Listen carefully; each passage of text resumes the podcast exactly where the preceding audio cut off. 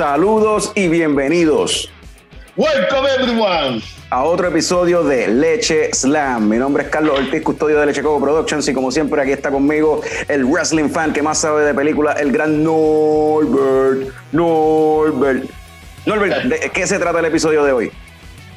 El episodio de hoy se trata de un director bien particular. Vamos a hablar de Darren Aronofsky, director de películas aclamadas como Requiem for a Dream, Noah the Wrestler, Black Swan y The, Fountain. yo, no, sé si yo, no sé si The Fountain y si Noah son aclamadas, pero las otras que, que dijiste sí. Sí. Pero eso, para poder hablar de ese tema, pues necesitamos, como siempre, gente adicional, necesitamos backup y por eso tenemos aquí al verdadero experto de películas, Eduardo. Gracias a Eduardo es que estamos pudiendo grabar esto porque Francisco y yo que nos quedamos sin luz y pues tuvimos que venir para acá, para casa de Eduardo. So, tenemos también a el símbolo sexual sexy de Leche Coco Productions, Frank the Tank, desde el balcón. Tenemos a la maestra del terror, Jazz. Y como siempre, no podría estar esto completo sin nuestro musical guest, Mikey. All right, so, a empezar con, con Eduardo, preguntarle a Eduardo sobre Aronofsky, thoughts overall, maybe algún estilo en particular que quizás se vea en sus películas o why is porque Aronofsky es especial o particular.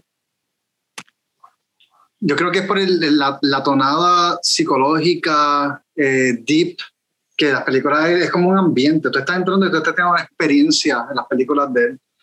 Y él toca el lado que no es tan lindo de la vida. Eso para mí es bien importante porque tú entras a esas películas y tú esperas de un director que te vaya a hacer feliz o whatever. No, en las películas de Aronofsky tú vas a tener una experiencia que te va a joder el alma. este, y lo que me gusta es eso, porque él te reta, él reta tu existencialismo. Las películas de Aronofsky tienen en común para mí el existencialismo, este, el tú tener metas en la vida y sueños y ver cómo se destruyen. Eh, bien dark, man. Jazz y, y Mikey, que tienen algo para añadir a eso. I mean, son películas que son, como dijo Darlo, bien complejas. Eh, mostly es eh, como que psychological forward. Y en mi opinión, siempre me tengo que estar en un mindset bien específico para ver una de sus películas. Eh, la mayoría de las películas que he visto hay algunas que no he visto, pero la mayoría de las que he visto, como que siento que las vi una vez y en años he vuelto a ver y no es porque no me sino que siento que ya vi la, eh, ¿cómo te digo? Ya vi la película y la I appreciate it for what it was y como que la dejo ahí. I mean, yo difiero un poco en, lo de complejo. Yo creo que sus películas son bien sencillas cuando lo miro story-wise. La cuestión de las escenas que hace, hay complejidad en la escena. Y eso me gusta, especialmente cuando son panic inducing y bien fucked up. Pues él tiene una habilidad increíble en realmente home in en eso y, crear tensión.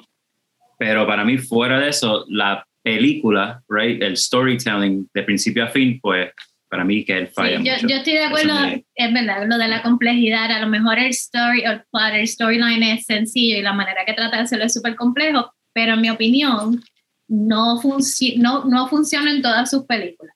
Y ahí es que, pues, tenemos como que issues con algunas de ellas.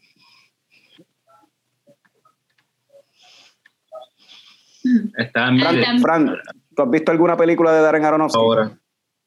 He visto dos o tres, sí. Y como estaba diciendo ya, estoy de acuerdo con eso. Son películas bastante pesaditas que uno la ve una vez y pueden pasar años antes de que quiera volverla a ver. Me pasó con con Requiem for a Dream, que esa ya está bastante fuerte, bastante fucked up y, y pasó tiempito antes de volverla a ver de nuevo. Lo mismo con Fountain. Pero ya mismo entramos a ver las películas. Me, gusta que, me gusta que Fran haya mencionado The Fountain. Es una película que merece más cariño. Me esa película. Yeah. Norbert, Ya. ¿y tú qué, qué añadirías sí, ah, sobre el estilo de Aronofsky? Es un pretencioso. Qué un pretencioso. Yeah. Pero tú, pero, pero, pero, pero tú no tienes, no hay que ser Ya yo pasé esa etapa. Ya yo no tengo a quien impresionar. Ya yo, yo- ya yo estoy viejo para tratar de impresionar gente, Carlos. Pero no, pero, pero, pretencioso. pero no hay que ser pretencioso anyway para ser director de cine. Yo, yo creo que sí, hay que ser pretencioso para dirigir la Hay, hay que ser, hay que ser un poco pretencioso. Pero ah, me parece que algunas de sus películas ah, son bien hechas, bien hermosas y buenísimas. Y hay otras películas que como que se cuelga en cuestión a, a character development.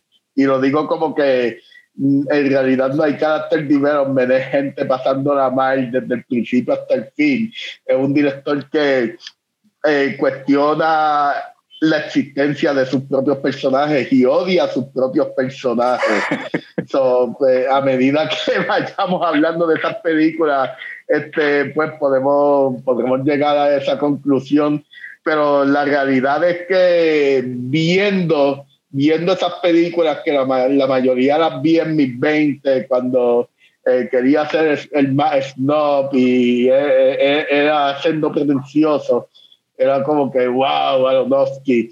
Y ahora, a mis 38 años, par de esas películas me dejaron como que, ah, en verdad, no quiero ver otra cosa. So, so, sí, es como que un mixed feelings ah, en su filmografía. Pero La- sí, vamos a hablar de eso. La filmografía de él no es muy extensa, son como seis, siete películas nada más hasta ahora lo que él ha lanzado, creo que es, ¿verdad?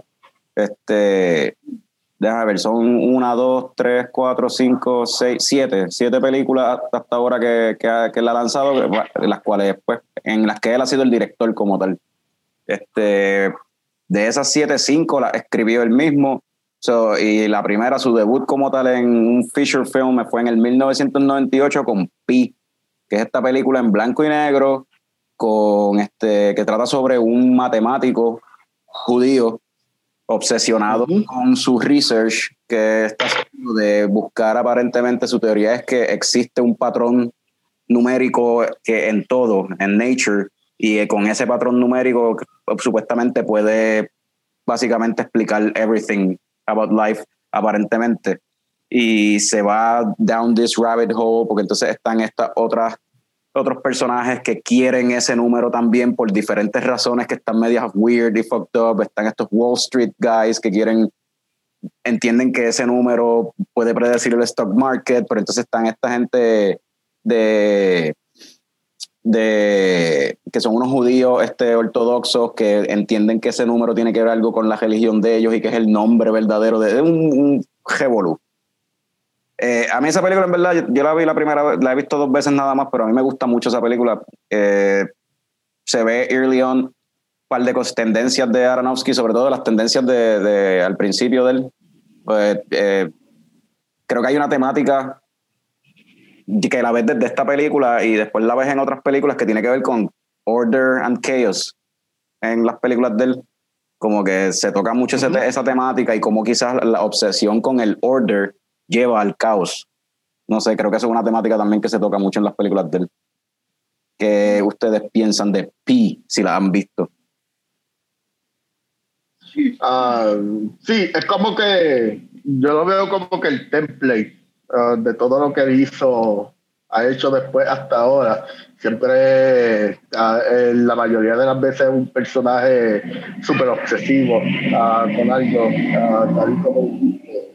este, ya sea con, con descubrir esa fórmula este, que va a tumbar a Wall Street o eh, ser una bailarina de ballet, ser un luchador o crear un arca para salvar una pareja de animal, de cada animal del mundo. Este, ah, es como que el template y ay, ah, me gusta el editaje, lo que le llaman hip hop editing. Ah, esa parte está como que bien nítida. Ah, y es bien, es como que bien noventosa, eh, el soundtrack, con el hip hop editing. Y, mano, para mí, para mí está nítida. No la vería muchas veces. La próxima vez que la voy a ver será como de aquí a 10 o 20 años, en verdad. No me quiero deprimir, pero, pero en realidad es, es un debut bien nítido. ¿Cómo, Mike? Sí, yo imagino que, es bien, que yo, imagino que es bien 90s porque es como que yo lo veo, o sea, nunca he visto la película, pero, o sea, de la película, pero lo veo como que la introducción a Matrix también, especialmente con el soundtrack, el grittiness, el, como que el, el cyberpunk y, y el, you know, como ese sci-fi, being dark, being trip hop, you know, being Marilyn Manson y Nine Inch Nails, es como que en, realidad, el, soundtrack es bastante similar al de Wrecking for a Dream, eh, porque es el mismo tipo y tiene mucho este drum and bass, mucho drum and bass incluido en el score. No sé si suena muy dated ahora, pero. Um, you know, suena, como, suena como tú dijiste, bien 90 ¿Cómo? Que suena, que suena, tú lo ves ahora y se siente bien 90 la música, de verdad. O sea, ese drum and bass bien este, como que raw sin mucha mucho adorno. Es simplemente un drum and bass bien raw. bien normal. Yo, creo que quizás es el, el, inicio de muchas cosas como que se verá después del que es como que, you know, para el, you know, bueno, para, para mí, por ejemplo, you know, en, los early 20s, en aquel entonces, ¿sabes? Uno piensa como que ve estas cosas y se ve bien artsy, bien interesante. Ah, numerología, ¿qué significa eso? Esto es deep. Y como Norbert dice, como que mientras pasa el tiempo, yeah, it's just, es como que, es como que la portada bien interesante y misterioso y cuando you look into it, no hay realmente mucho ahí. No, es una, es una historia de obsesión, es una historia de obsesión, como casi todas las películas de él. el personaje está obses con algo y suceden este revolú de cosas y el protagonista de la película cuando viene a ver, al igual que en la próxima que vamos a hablar, que la segunda que él lanzó, que es la más aclamada de Requiem for a Dream, el protagonista es una temática, el protagonista es una, un concepto, una idea. En el caso de Pi, pues es el concepto este de los números, el orden, la obsesión. Y entonces después cuando vas a Requiem for a Dream, de nuevo, adicción es el tema prevalente, diferentes tipos de adicción. Y entonces, como, tú, como ustedes dicen, no, a veces Aronofsky falla en eso de los personajes porque, como por eso mismo, porque el protagonista como que no son los personajes, a él no le importa eso, simplemente este concepto y vamos a explotarlo y enseñarte todo lo que I can come up with con este tema, esta temática. Y pues en el caso de Requiem for a Dream, se puede, esa película es bien dark y se va bien dark bastante, o sea, es un downfall ahí todo el tiempo. Ya entramos en Requiem for a Dream, se acabó Pi. No, podemos. si, quieren, si quieren decir algo de pizza, vamos, ya estamos en la transición. Come on.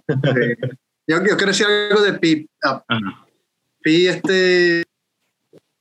Ah, Eduardo, te perdimos. ¿Quedó sin batería? ¿Qué pasó? No sé. Para la cámara de Carlos. Eduardo. Ya mismo aparece aquí al lado de la cámara. Sí, ya, ya pronto aparece Eduardo por acá. Para ver qué era lo que iba a decir de Pi. ¿Tú ibas a decir algo de Pi, este, este Frank, que tú dijiste como que... Yo no, eh, yo no la he visto, pero por lo que estoy escuchando suena súper interesante. ¿Dónde, ¿Dónde puedo ver esa película? ¿En tu televisor? Ah, este... Actualmente está, está incluida en Cinemax. Esa y Requiem for a Dream están incluidas en Cinemax y tienes Cinemax, la puedes ver ahí o alquilándola por Prime, tú sabes. Este, Ahí volvió Eduardo. Otra opción también sería pues coger un free trial, que es lo que yo hago. Coger un free trial. Claro, sí, obligado. De Cinemax y la, así fue que la, la revisité. Eduardo, ¿ibas a decir algo de Pi?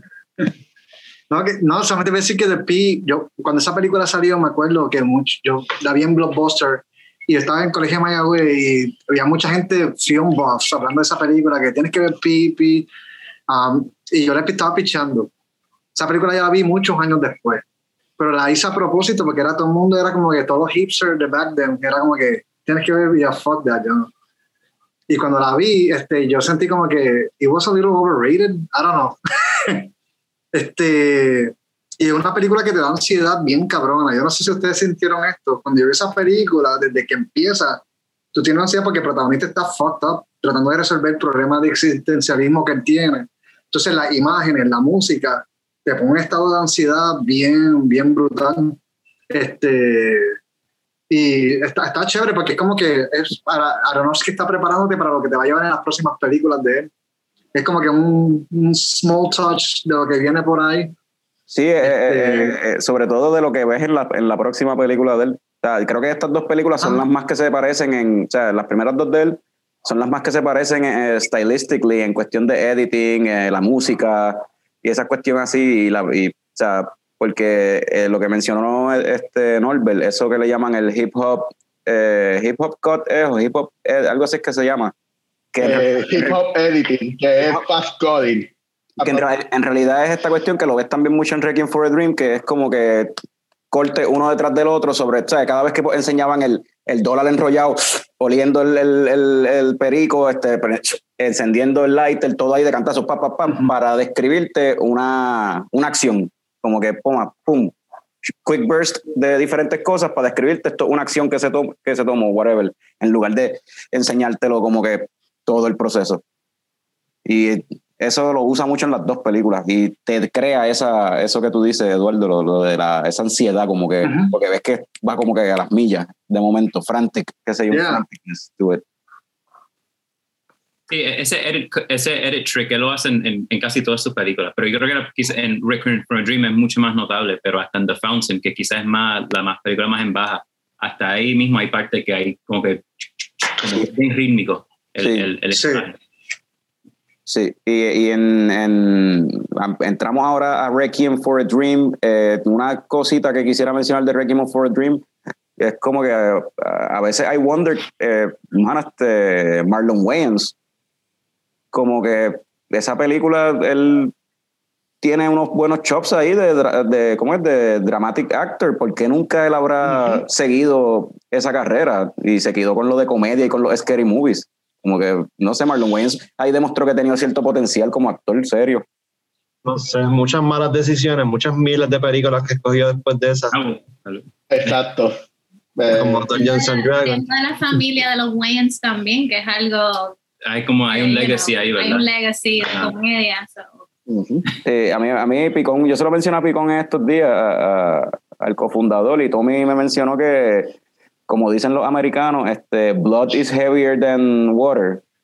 Que quizás, Yeah. aunque él pudiese, quizás pudo haber seguido eso, pero pues como todo lo que los Wayans hacen, no lo hacen un Wayan solo, lo hacen todos juntos, tú sabes. Siempre lo producen entre todos.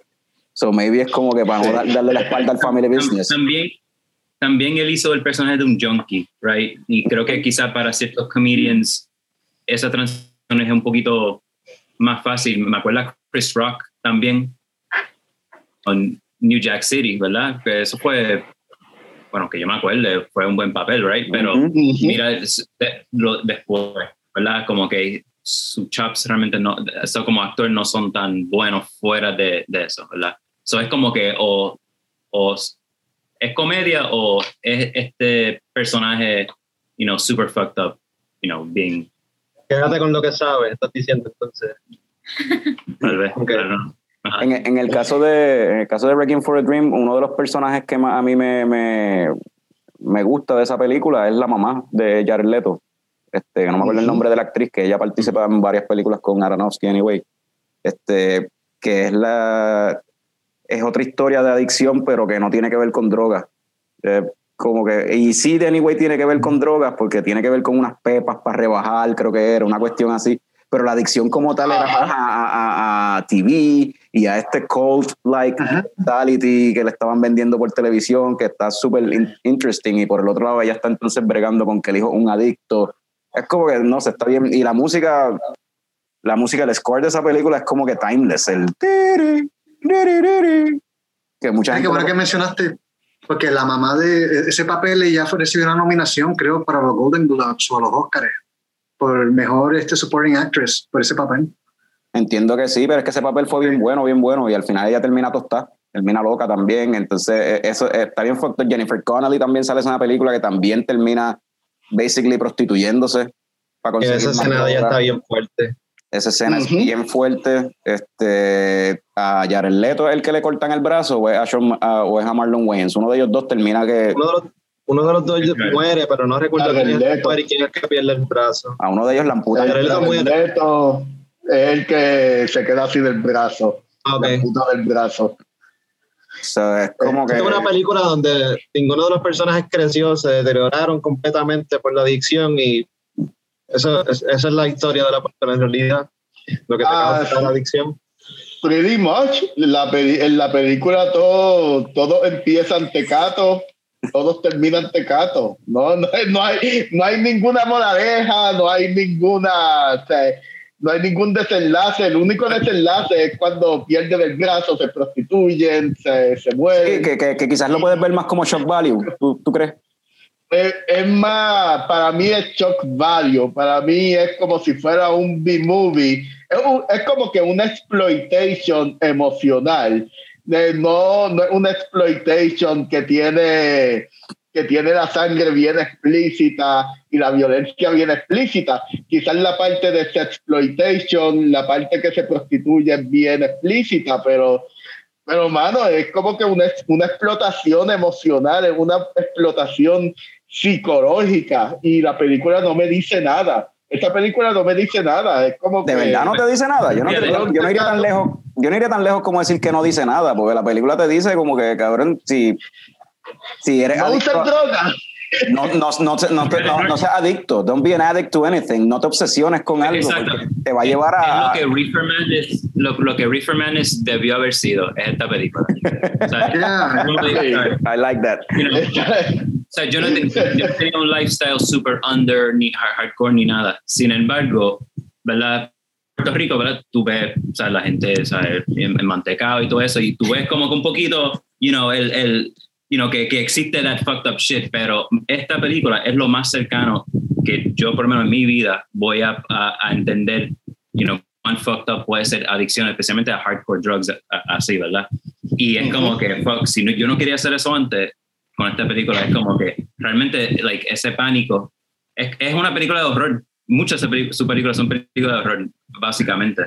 Y es you know so en ese sentido lo logra. Y para mí de todas esas películas esta es la única que siento conexión con los personajes. Porque aunque sí it's all un downhill la película sí te da como que te da esperanzas para ciertas cosas, ¿verdad? Ellos están como que tratando de vender cosas para echar para adelante. Um, la, la tipa, ¿verdad? Con prostituyéndose, como que, como que todo para, yo creo que quería invertir en algo.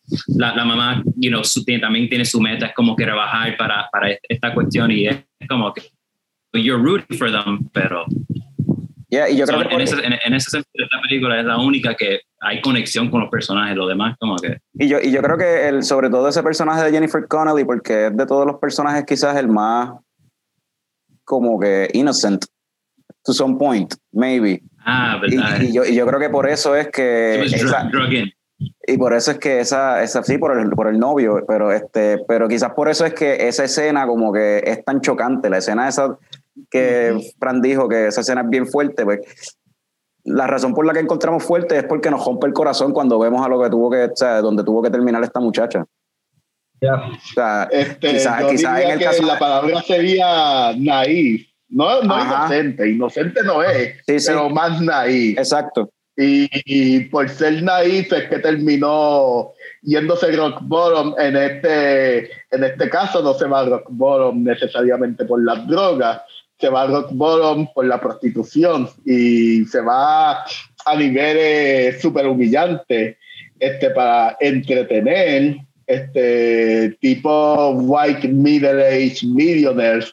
También esta parte la película la película también yo la puedo interpretar como los efectos del capitalismo y la separación de clases.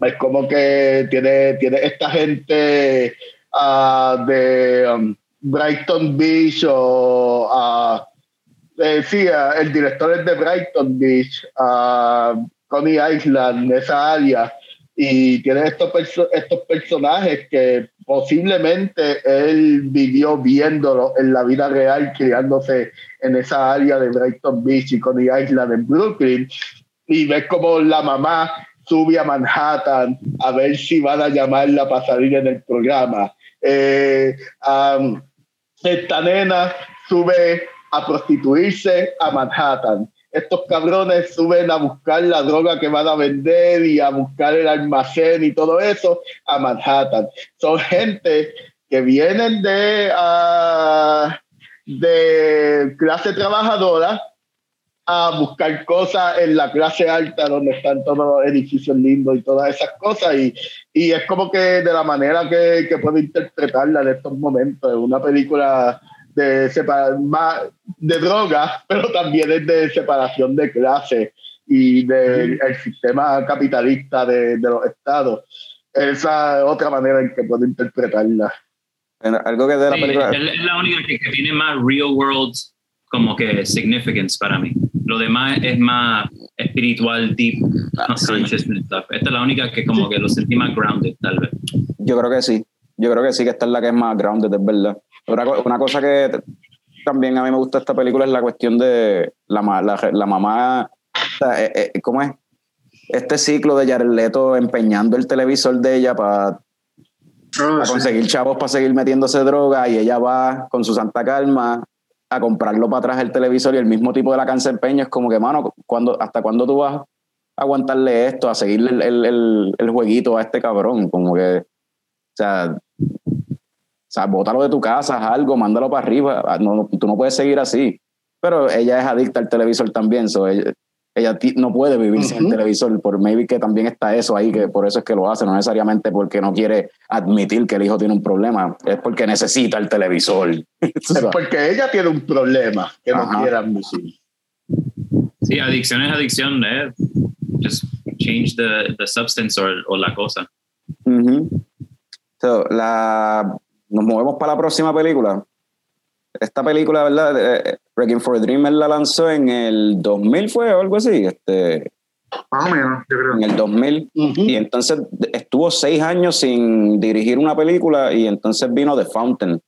So, básicamente Aronofsky estuvo seis años más o menos este, reaping the benefits de, de, de Requiem for a Dream y Pies, pero sobre todo de Requiem for a Dream. Ajá. So, The Fountain cuando salió, supongo, eh, básicamente tenía había muchas, muchas este, expectativas sobre la próxima película de Aronofsky y qué iba a ser. Y cuando salió pues, The Fountain, pues la realidad es que no fue. It didn't perform that well anyway. Y esta película yo estaba leyendo que originalmente iba a tener un budget gigantesco. El elenco original iba a ser, en vez de Hugh Jackman, iba a ser Brad Pitt. Y en vez de Rachel Weisz, iba a ser, creo que fue, era Kate Blanchett, era, o no me acuerdo quién. Este, oh, wow y, pero eh, por whatever reasons, este, el, el, proyecto lo iban este, posponiendo y posponiendo, entonces el budget seguía creciendo, terminaron cancelándolo, pasaron un par de años, entonces este, Aronofsky volvió otra vez a pitch la idea para hacer el proyecto, pero esta vez con un limited budget para hacerlo entonces más al estilo como él hizo las películas anteriores, creo con bien poquito budget y se terminó haciendo entonces con Hugh Jackman y Rachel Weisz. Y esta película es un... Fran, ¿de qué carajos de Fountain? O sea, explícame esa película, mano, porque... Yo la he visto un par de veces y yo todavía no entiendo exactamente qué es, pero nada, tiene que ver con, con el, el Tree of Life y como que el Fountain of Youth. Y hay como que tres historias concurrentes pasando, ¿verdad? Una es como que para los tiempos de los conquistadores, otra vez más en el, presente alguien tratando de conseguir esa cuestión para salvar al papá o algo así era. La esposa. La esposa. Y el viaje ese en el espacio, que es como que no sé cuándo. Es, es bien extraño, pero me encantan los visuales, me encanta la música. A mí me gusta mucho esa película. No sé por qué a la gente no le gusta tanto. Ya, para mí, fíjate, yo, yo encuentro el significado. Para mí, True Life es una película que para mí la temática de la película como tal es y conecta con la temática de todas las películas de Aronofsky.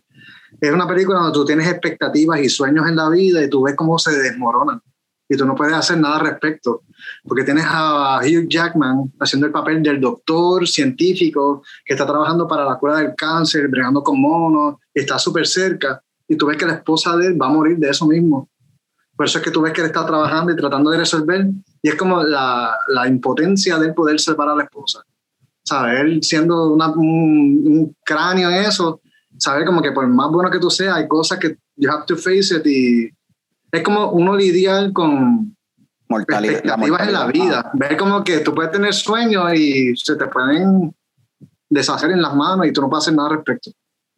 Yo creo Eh, que todo, todo lo que tú dices ti- tienes razón y, y, y eso es exactamente lo que pe- pen- no solamente pensaba, sino todavía pienso.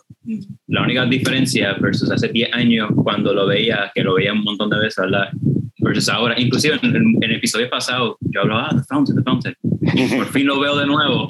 Y es que todo eso está presente, pero la forma que lo presentan o, o es como que blah, o a veces hasta cómico, a veces you know, me estaba riendo un par de veces, porque tan over the top, tan como que, tan como que in, the- in your face, esto es cínico, y mira qué cabrón es esto, como conecto esto con esto, you know, it's just como que, Trying too hard. yeah, it- you're trying way too hard, Sí. es como que, ¿sabes? En cuestión de la, de la música, Fran, este, dijiste que te gusta la música. A mí me gustaría la música fuera de la película.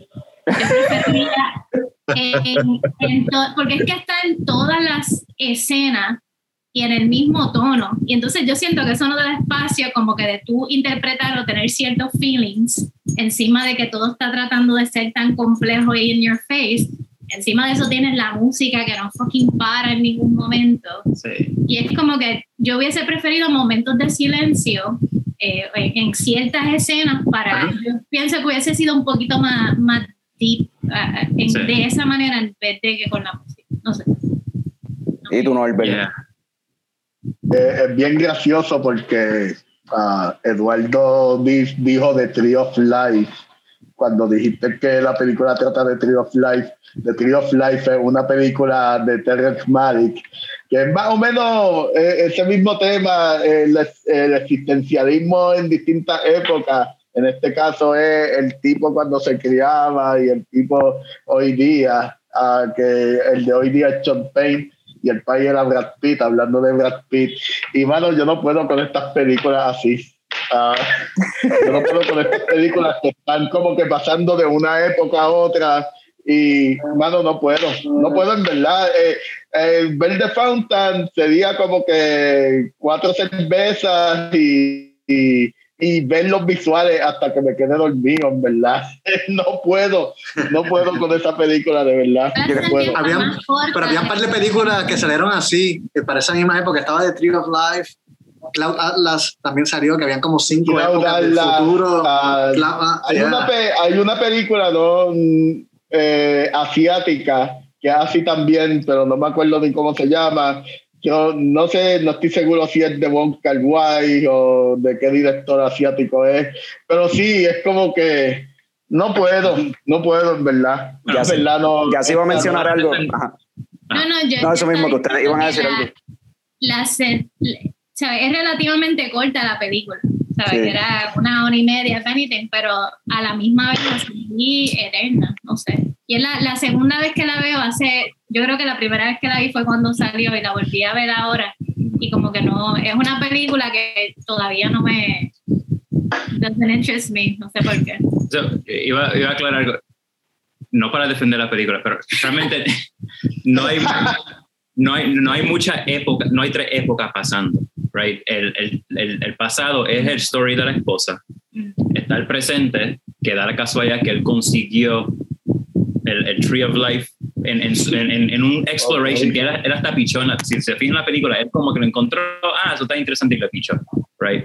Y pero lo que él hace después es que como eso te, te um, it halts your aging, él se empezó a tomar esa droga y ese es el mismo miles de años en el futuro, entonces él viaja. So, realmente es el, el- en la época del, del presente y el futuro es el mismo personaje y el pasado es simplemente un story. Es un Lo que él personaje hace en el futuro es, es repetir el story de la esposa, pero that's what it is. No, no son tres, O sea, en- no como una en- en- encarnación pasando ni nada. En, en el en el futuro, él lo que está haciendo es dándole el ending a la historia que la esposa, porque la esposa escribió la historia y nunca la terminó y le dijo el ending lo vas a escribir tú. So maybe lo del futuro es Exacto. él dándole el ending a So, ese en el cuento. futuro es eso. Eso es lo que está Oh. haciendo en Y el es, y es increíble cómo en, en estos cambios de tiempo y en el futuro le sigue pichando y la sigue tratando como mierda, even in the future, que va a terminar su libro. Yo no Es como que cada vez que- ¿Por qué la película? Cada vez que ella llega, como que vete para el carajo que estoy haciendo algo. Toda la película. So, what's the point? Si está Sí, sí. le me, que me explican la película y en vez, en vez de entenderla más, me la complicaron más, en verdad. No, pero Prefiero porque- ver a que, matando se- zombies, él, él lo explica con el tatuaje. So, él se empieza a hacer tatuajes de, de la sortija. Ah, y sí. después Ok. de fijarle, tiene todo el brazo. Entonces, pues, esos son como que en- usando el árbol, ¿verdad? Los rings de cada, cada ring es un año. So, empieza a hacerse un montón de. Y esos son un cojón de años que él lleva ahí viajando en una nave espacial. No sabemos La burbuja cómo es que funciona. Oh. Sí, bueno, y él puede Pero ese todo. sentido, de, momen- de momento desarrolló superpowers, maybe por estar comiéndose el árbol, porque él levita y todo, y como que es, yo no sé, un Xavier. Ah, pero es- zero gravity. Yo tengo una explicación para todo en esta Ah, ok. Perfecto. Sí, qué bueno que estamos hablando, la Mikey. de todo, con todo y eso, teniendo la explicación de todo, con más razón digo que la película en, en, en as a whole falls flat, como que es just... Y había muchas cosas que pasaban como que también están dated, como que el bloom effect, ¿ustedes se acuerdan de eso? Sí, Que es como que lo que está de- en el fondo de la pantalla de Norbert, como que así el, el sol brillando, como que ese efecto está, el sepia effect, ajá. está en, en toda la película casi. Y eso yo había, pero eso yo había leído, hay muchas cosas en la película sobre, en cuestión de efectos, que la película la filmaron utilizando ciertas técnicas en específico por lo de, mencioné al principio, por lo del budget. Porque al hacer la película con el budget y tener estas cuestiones, tiene una, una escena de, de época, de los, o sea, tiene unas escenas que es de época de conquistadores. Originalmente la película iba a tener armies, ejércitos de, de, de Amazonas y o whatever, de, de los- los- los aztecas esos, y ejércitos de, de conquistadores en una escena de una batalla épica y yo no sé qué. Eso se cortó y decidieron entonces encajarlo en un tunelcito para poder usar menos actores, tú sabes, por cuestión de budget. y. Y pues la película, lo del, y lo del espacio, tú sabes, la película, la parte del espacio se supone que eso era para hacer algo con un CGI brutal y algo súper épico, pero en lugar de eso, pues por limitaciones, él- él lo que, las técnicas que empezaron a utilizar es la cuestión de, eh, de nuevo, con hip hop eh, este, editing, haciendo entonces muchos cuts entre white shots y mm, super close-ups. Y entonces utilizando también mucho este macro photography de, tú ves que hace unos zooms de cosas bien diminutas, este, de, de, sea, de plantas, a la corteza. Él, eh, detallitos, sí, cuando él, este, él o ella, no me acuerdo, había algo que lo enseñaba en varias ocasiones, que era alguien hablándole en el oído a alguien, y, y literal lo que enseñaba eran los labios y la oreja, pero súper cerca de que casi se veían los pelos así en la oreja. Y era como que es, por- pues no tengo mucho budget para efectos y qué sé yo, pues déjame entonces lucirme con el editing para tratar de hacer algo visually striking, tú sabes. Y, Ok. creo que, y creo que la película logra esa parte de que, por lo menos en la, para cuando salió, de que se viera visually striking y, vemos, y algo que vemos aquí que yo creo que este es el, precursor, quizás lo había usado antes, pero aquí se nota más algo que después vemos en otras películas, o sea, sobre todo en Black Swan, eh, en la cuestión de la narrativa que usa Aronofsky, que es como que las películas de él a veces son media como que difícil de seguir por la forma, en, por los visuales como tal y como está contado, porque él lo hace todo ver como un, algo que le llaman dream logic.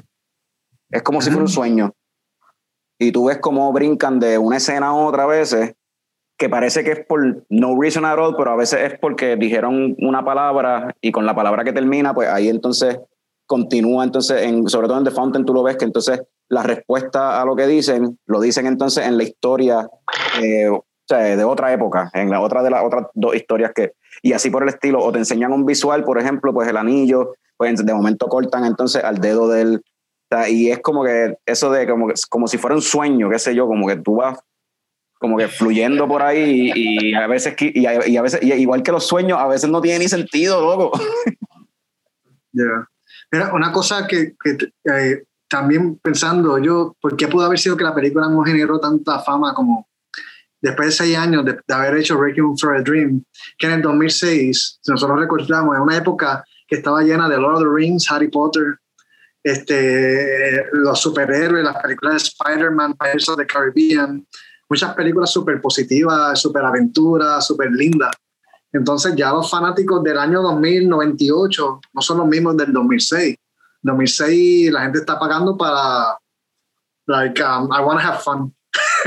en el 2000, tú sabes, eh, Breaking My Favorite Dream es una película que a mí me recuerda a Transporting, que salió un par de años antes.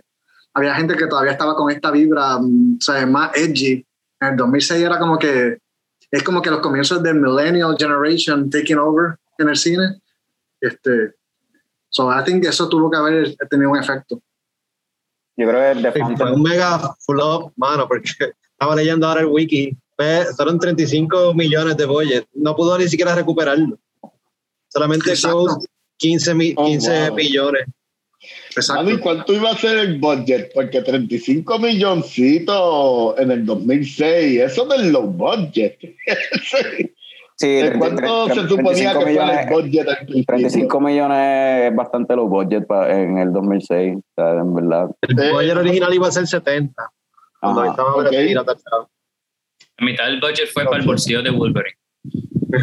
Yo pienso igual. Eh, Que, que yo iba a decir, yo en el 2006, hablando de esta película, maldita sea, me gustaría, me gustaría coger una máquina del tiempo y mirar al 2006 y darle una galleta al Norbert del 2006. No, cabrón, esta película en verdad es una mierda.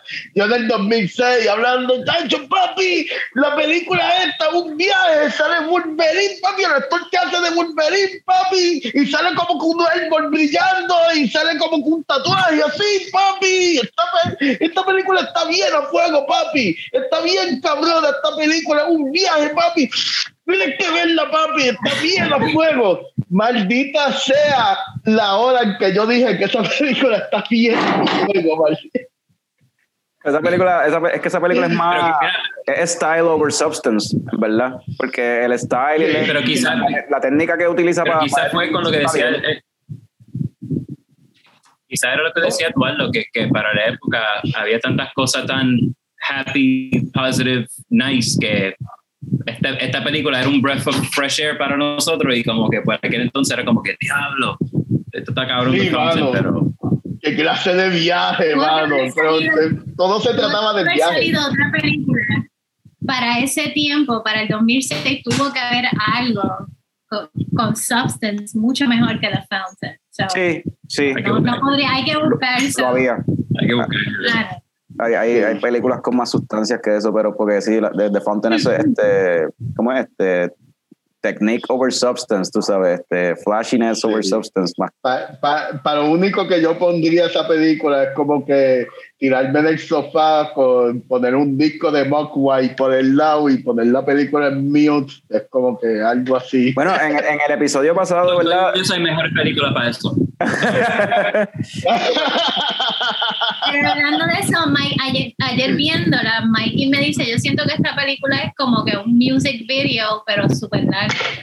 Ajá. Y yo me haría más sentido, ¿sabes? Para mí el concepto, maybe it would have worked better like that, que Y- y- la película como tal, maybe. Me- y me pre- y pregunto, Mikey, porque tú habías mencionado The Fountain, la habías mencionado como una película que es bien trippy, sería bueno para verla bajo los, lo, o sea, verla arrebatado.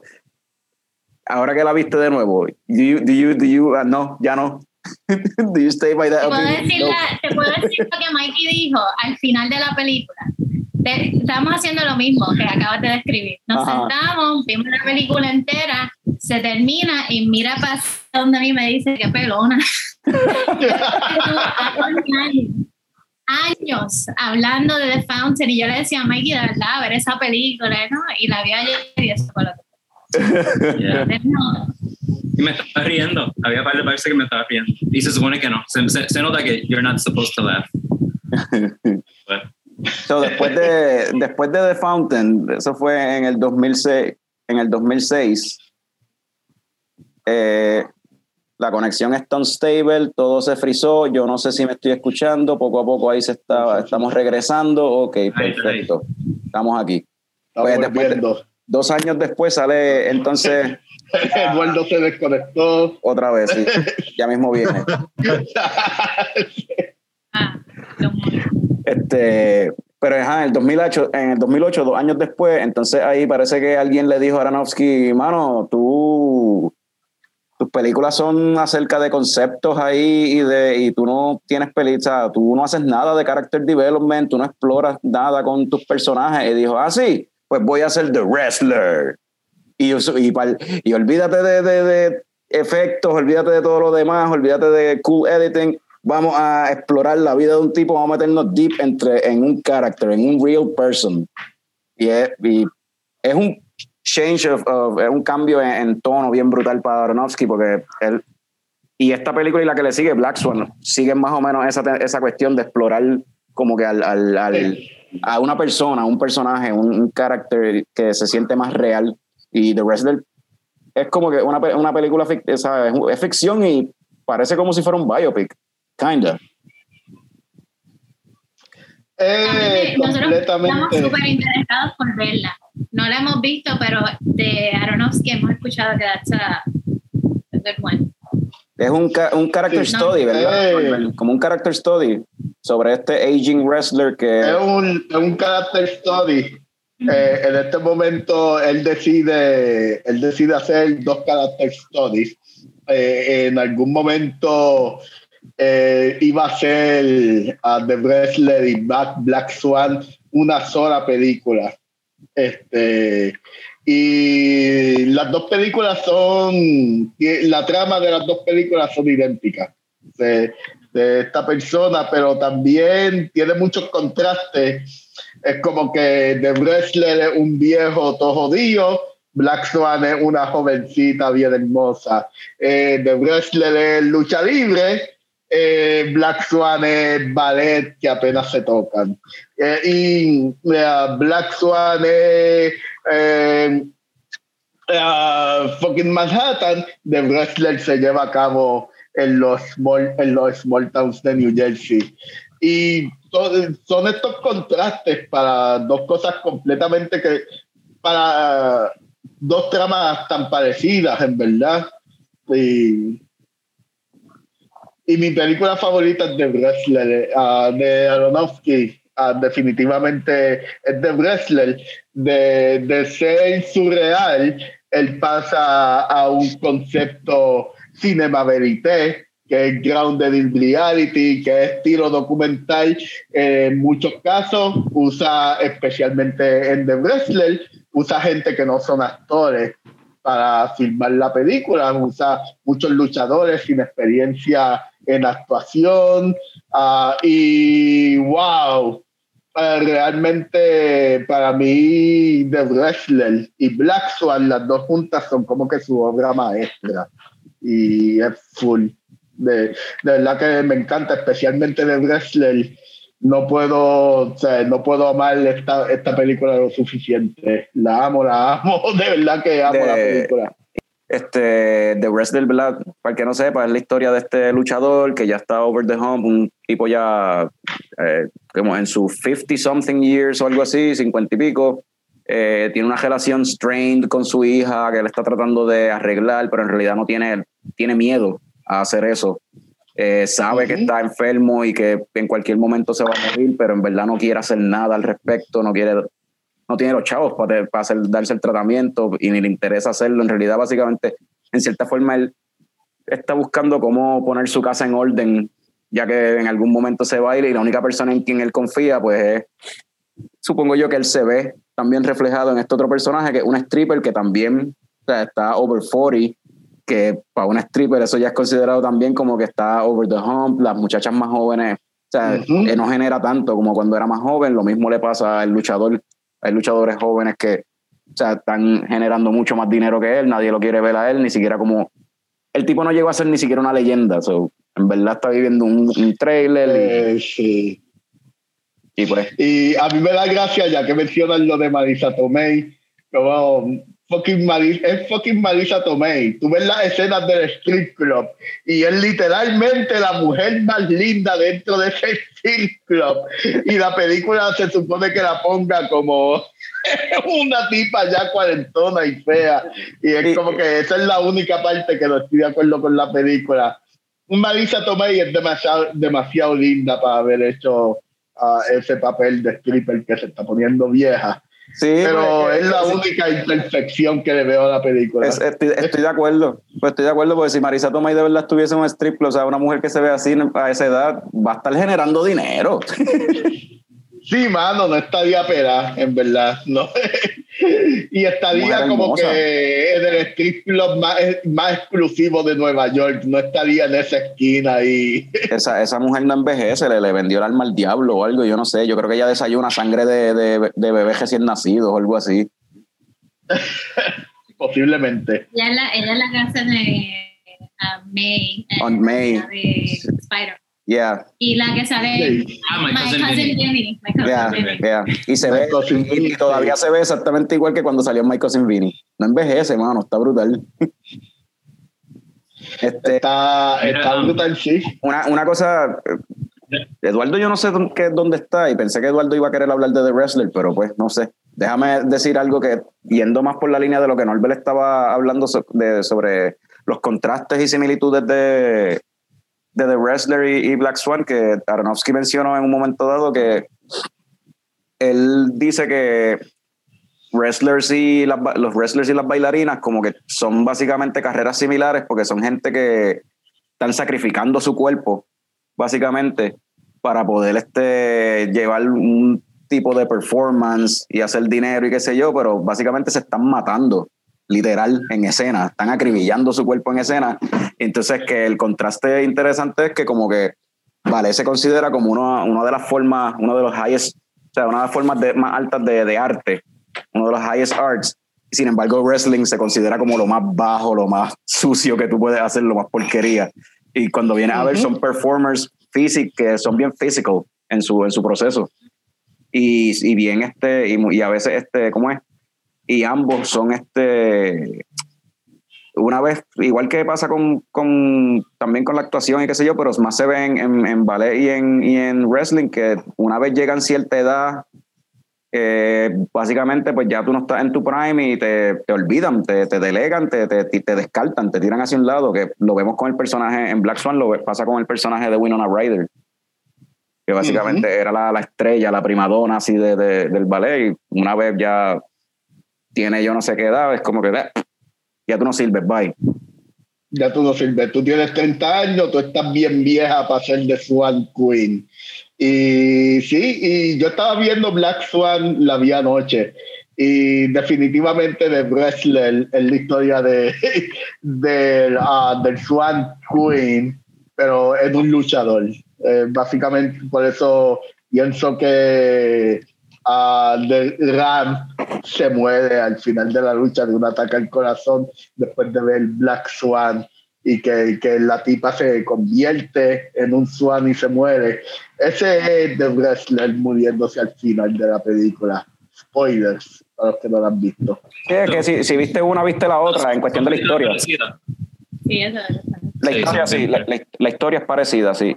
Eso sí, Black Swan es más, mientras que The Wrestler es este, como dijo Norbert, eh, bien grounded, bien real.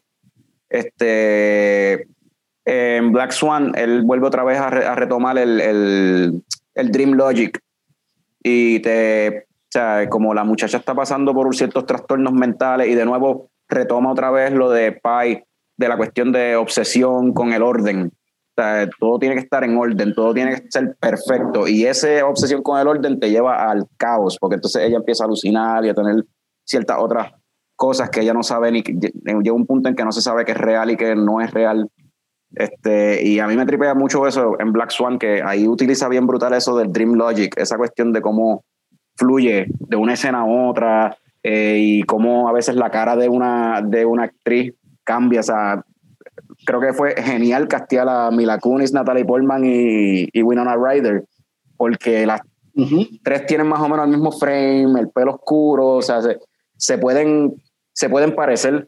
Pues entonces lo que él hace en la, en la película, que ella como que se ve a ella misma, se- que es el Black Swan, tú sabes, la- el alma, el lado negativo de ella lo ve en, Mila Kunis y lo ve en, en, en Winona Ryder. Eso está tan nítido en esa película. Algo, algo interesante que, que mencionaste sobre el, el dreamlike quality. Um, algo bien diferente con Christopher Nolan, que para mí, eh, I don't, ya en verdad no me tripea tanto ya Christopher Nolan. eh. Para mí ese sí es overrated, pero algo en su película, especialmente Interstellar y quizá Dark, en la película de Batman con, con ¿cuál es esa? ¿Cómo se llama esa? Dark Knight. Dark Knight, right. y es que hay un dreamlike quality, pero yo siento que el dreamlike quality de Nolan es como que yo estoy en un sueño y estoy y no me identifico con nadie versus que en, Black Swan sentí también el dream night, el, dreamlike quality, pero sentí que, que yo estoy, estoy, pasando por el sueño y es un nightmare, ¿verdad? So como que me sentí más en, en perspectiva con lo que con en, en, ese dream, como que tú dices. También otra cosa interesante con, con Black Swan es que um, que también fluye con todas sus películas, ¿verdad? Con, con, el panic y todas esas cosas, es que hay un nerviosismo, um, you know, que pasa antes de tocar un... Y, y me ha pasado varias veces que, you know, uno se quiere vomitar, uno siente el dolor aquí, uno quiere cagar, uno quiere, hay, uno quiere hacer de todo menos estar aquí y tocar. Y hay un panic que sets in y, y Black Swan es como que la película que más describe y con todo eso, like, los shows que yo he tocado, por más grandes que fueran, no equivale a nada como que realmente que grande o importante. Y con todo eso, como que sentí eso en, en con, Black Swan cuando lo vi.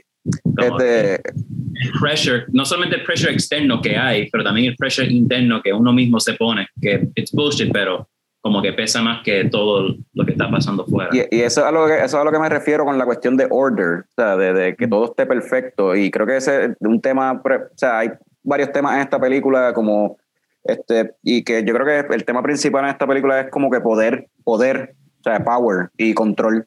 O sea, tú ves el abuso de poder que demuestra el director de, de, de la, del ballet y cómo se aprovecha de, su, de sus bailarinas y qué sé yo. O sea, el tipo it's a fucking rapist, mano, un tipo no sirve, uh, basically. Pero entonces también estás viendo que como en esta cuestión, esta obsesión de, de ser perfecto, ser perfecta, también eh, hay una parte que se explora en la película sobre eh, represión, como que reprimir your true self, maybe, como que reprimir tu sexualidad, even. Este, se ve esto en la película y control, o sea, la mamá de ella estaba obsesionada con controlarla a ella, quería, o sea, básicamente Natalie Portman una vieja que tenía el cuarto como si fuera una nena chiquita todavía en la película. Y es por el overbearing control de, de la mamá. Entonces ella tenía también, quería estar también en control de todos sus movimientos, ser perfecta en su arte. El tipo era un controlador que abusaba de ese control, que, de ese poder, ese control que él tenía sobre su bailarina. Eh, tiene también este eh, el relinquish de ese poder, tener, eh, tener que salir de ese poder como Winona Ryder lo toma, ya no tiene ese poder, ya, ya no es la primadona. Como que creo que esa temática es bien, se ve de muchas cosas, o sea, de muchas formas en esta película. Como que, eh, ¿quién más? Eh, sí, todos, casi todos los personajes. y entonces, como la historia del Swan Queen es, pues, esta princesa, tú sabes, la, el White Swan, que entonces quiere estar con este príncipe o whatever, pero entonces su hermana gemela, Evil, la Black Swan, eh, aparentemente coge y seduce al príncipe antes que ella y por eso es que el White, White Swan se, se muere, que en cierta forma el Black Swan de Natalie Portman es en cierta forma este, el personaje de Mila Kunis, que es todo lo contrario, es una ausencia, una, una ausencia de, de de ese poder, ese poder, esa obsesión. hombre, déjame. Es que tengo que mutear a Eduardo porque si no me escucho por el micrófono de allá también se escucha un revolú. Este, pero que um, esa cuestión que Mila Kunis es todo lo contrario, como que no le importa tener poder, no le importa o sea, el control, ella es caos, ella es como que, ah, free, o sea, free, free este moving, tú sabes. Y es algo que entonces Natalie Portman quizás no sabe cómo hacer eso sea, tan, su obsesión es tanta por el control que no sabe cómo be free y just live y just, just have fun o whatever. No sé, está, está, ¿verdad? Black Swan a mí me gusta mucho. Tiene muchas, muchas temáticas ahí. Yeah. Black Swan, ahora, right? Este, esa es mi película favorita de Aronofsky. Ya hablaron de Wrestler, I, I miss that. Pero Black Swan eh, para mí es la obra de arte de él. Es la película que recibió más accolades, más nominaciones en los Oscars. Y es la película que más me voló la mente cuando yo la vi. Inclusive más que Requiem for a Dream. Es por, y es por el arte de la película.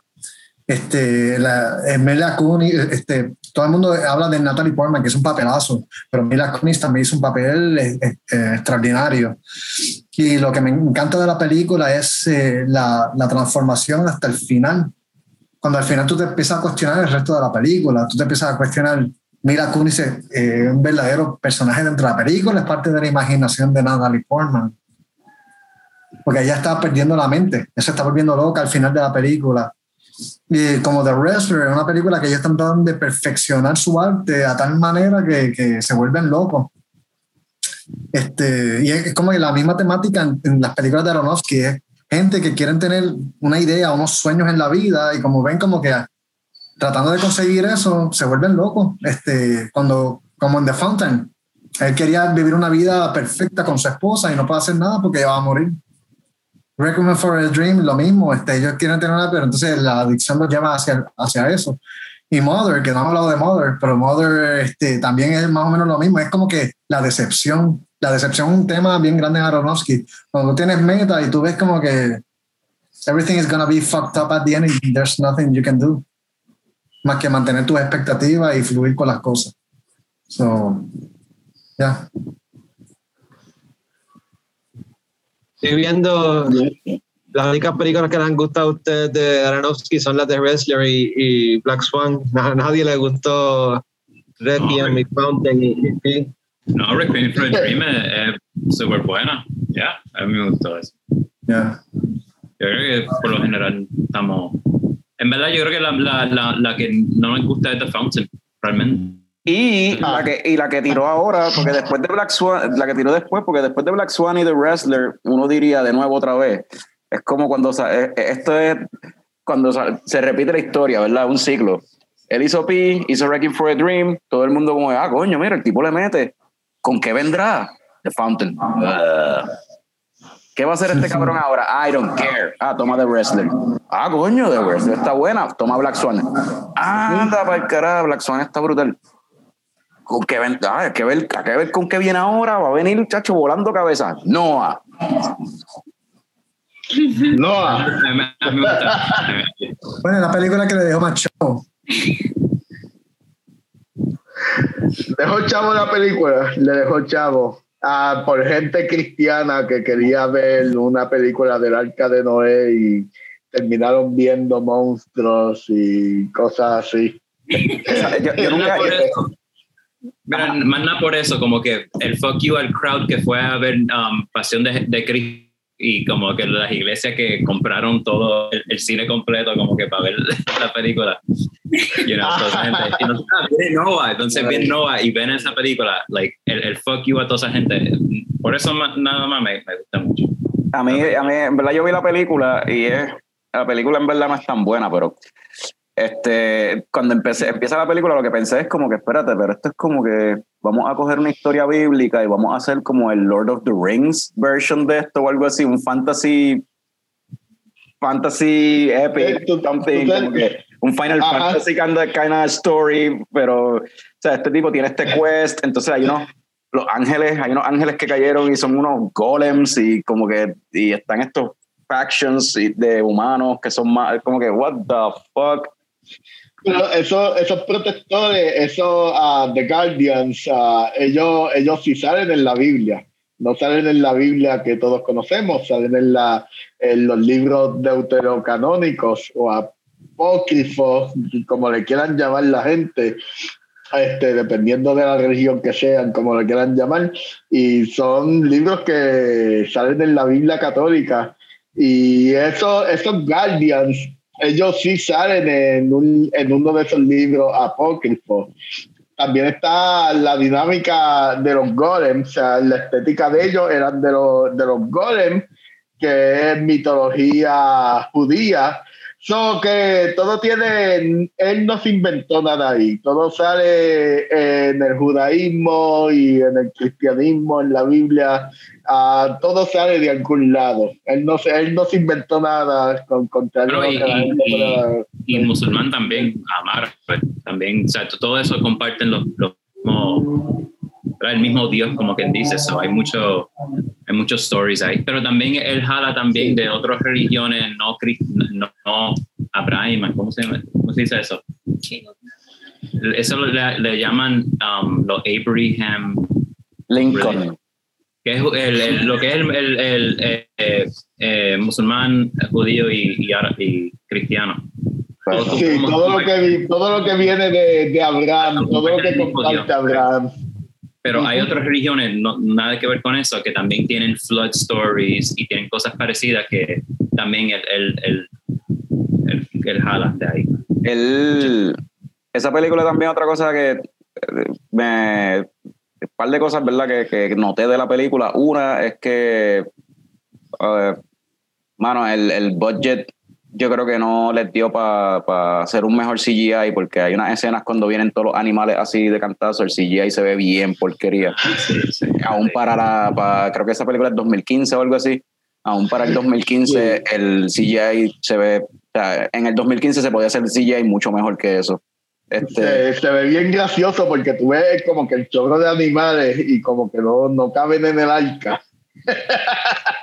y otra cosa de esta película que yo noté que se nota más, yo creo que en esta película que en, en otras, porque el Aronofsky dirige a, su, a sus actores, ¿verdad? Este, la forma del de cómo él trabaja a sus actores lo, lo hace usar mucho este, lo que le llaman melodrama, eh, bien exagerado los emotions. Y en esta yo creo que se nota aún más que en otras de las películas de él, como que...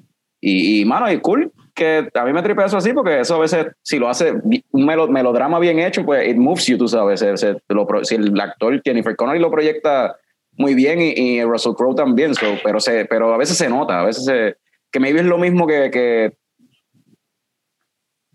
que Mikey eh, mencionó ahorita algo sobre Trying Too Hard and The Fountain, que maybe tiene, ¿sabes? Sí. Es eso Pero- también. pero lo que yo mencioné de esta película es que, en verdad, verdad, la película no es tan buena, pero para mí, una de las, muchas, dos de las mejores escenas que Aronofsky ha hecho en toda su carrera están en, esa peli- en esta película, para mí, ¿verdad? Y, es, y no tiene nada que ver con la historia de Nova o la película Large. Son, so, la parte cuando él está hablando de cómo se hizo el universo, right? Entonces, eso es como que el- un, un sinopsis de- del libro del Génesis, pero al estilo del, del- de ese editing, el hip hop editing que mencionaron Ujú. ahorita. No sé cómo él lo hace, para mí, es, you know, Ay, me encantó. está Esas cositas están, like, eso está brutal. Es como que una Esa escena bien cabrón en una, en una película mierda. Pero esa parte te quedó cabrón. So, eso es lo que hay. Ajá. La otra parte Es como, es como un maíz, un perfecto en un mojón. Right, right. Y, y otra parte es de- de- y no sé si es la misma escena, pero hablan sobre violencia y, y hablan sobre la evolución de la violencia, algo así. Right? Y entonces está la parte como que nos ense- enseñan como que el caveman o, o el ancestro al, al ser humano como que tirando algo, entonces cómo se va morphing Ah, sí. a- hasta la actualidad con la tecnología Sí. y todo eso. Y Es, es como que por más que sea, que Kubrick ya lo hizo, ¿verdad? Con, con el mono tirando el hueso y it's the same thing. Estamos en el espacio, Ujú. pero sigue, sigue, sigue, sigue siendo you know, igual de violento, ¿verdad? Y, y, y, y, bruto a la vez, you know. So, esas cositas me encantan. You know, so, every, it's, it's just sandwiched between como que tengo que esperar para que llegue a ese punto eh, ahí y no se está cool, pero Otra, Sería súper gracioso que a la, a la comunidad cristiana no le hubiese gustado la película por la violencia. That would have been oh, hilarious. Oh, yeah. yo no sé, a la, No, comu- yo yo no sé, creo a la que- comunidad cristiana le gustó la película, yo no sé, en verdad, I don't know. No, no, sé ni me importa, pero like the Bible super violent. Pero eso, que- eso fue un error de ellos. Eso, eso, eso, like, si tú haces una película de Noah que no es bíblica, right, o bíblico, bíblica, bíblica, pues, you know, llámalo otra cosa que Noah, porque Noah es, es más lo que la gente conoce más como que la historia cristiana, right? So, si tú vas a mezclar otras religiones que comparten la misma historia, pues, ¿por qué mercadearlo como algo más cristiano? Sí, no sé si, honesta- honestamente, Bueno, pues, yo no sé si, yo no sé si lo mercadearon como algo cristiano en realidad, y eso también depende, co- es- es cuestión de cómo la gente lo ve, o sea, la historia del arca de Noé, la gente lo asocia con el, con el cristianismo y con el judaísmo, tú sabes, y pues, Eh, la- eh, la es what it is, tú sabes, como- por más que tú trates la de ser- como una película cristiana, eh, de que la sacaron en marzo. Ah, ¿de verdad? Para Semana Santa, sí. Yeah, yeah. La mercadearon como una película cristiana. De hecho, cuando yo fui a- al cine a verla, los trailers que dieron fue de God's Not Dead y otras películas cristianas que iban a salir para esa Eso fue un semana error. Sí, Sí, no, mano, fue un error bien O grave. fue porque un yo- error o fue el, el ultimate fuck you que entonces le tengo que dar sus props. No, No sé. bueno, es como ustedes dijeron, lo hicieron a propósito probablemente para explotar a esa, esa audiencia y sacarle dinero a esa audiencia, pero eso no está bien. Sacarle anyway, para sacarle chavo, pero eso no está bien, está, está misleading. Eso es misleading, Ellos están acostumbrados a que le saquen chavo, está bien. mis- misleading No sacan advertisement. en la No, ofrenda. Más sacan pidiendo ofrenda los domingos. Fuck that. nah, eso es misleading. es misleading. Ah, Yo no, no me gusta misleading. Hay, hay unas cosas bien curiosas de la película que me gustan mucho, siendo como un astronomy geek, es que en aquel entonces, pues, el night sky se, eh, se vería bien diferente. No sé, Ah, la sí. posición de, de, de, de y todas esas cosas, y ellos no le dan énfasis ni, ni le explican, pero cuando ven el night sky, tú ves que like, cómo se Y- ve la estrella es bien y- diferente. Y, y, el day sky también, el, el cielo de día. También. Tú ves que es otra cosa, ¿verdad? En esta película eh, empezamos a ver ciertas cositas que después se toman de nuevo, temas que se vuelven a tocar después en Mother. Eh, y es pues la cuestión de la religión y el, y el fanatismo religioso. Y entonces, pero entonces también tiene la cuestión de, de el mensaje ambientalista que lo puedes ver aquí Ujú. este, en esa cuestión de, obviamente, el, el- Noé está tratando de salvar nature. Fuck man. Vamos a save the, the, the planet, o sea, el planeta, the animals the- y, y, la, y olvídate de- del ser humano. El ser humano tiene que probar que es worthy, a ver si se, si se merece de verdad salvarse. Entonces, ves esa parte también de lo del ambientalismo con eso que tú dices, porque no tan solo el, el night sky, el day sky también, tú ves que el, el cielo se ve totalmente diferente, parece un mundo de fantasía tú ves como que unos colores distintos, tú ves estrellas de día, que en cierta forma lo que te está diciendo, como que, pues, mano, para ese tiempo no había contaminación, basically, so, de seguro todo se veía distinto, Bueno, el, el aire era en, en diferente. parte, en- en parte es eso, pero también es accurate en cómo sería, you know, 6.000 años, 8.000 Ajá. años, 10.000 años en, el- en el pasado. Ajá. Son esos type of things, yeah, eso. Y de, hecho, también- y, de hecho, hasta, y de hecho hasta salen unos animales que no existen. Hay escenas Exacto. en las que enseñan unos animales que no existen hoy en día, que está, exacto, que animales que existieron en algún momento y ya no existen y aparecen en la, en la, en la película, que eso está también cufiado, no se está nítido.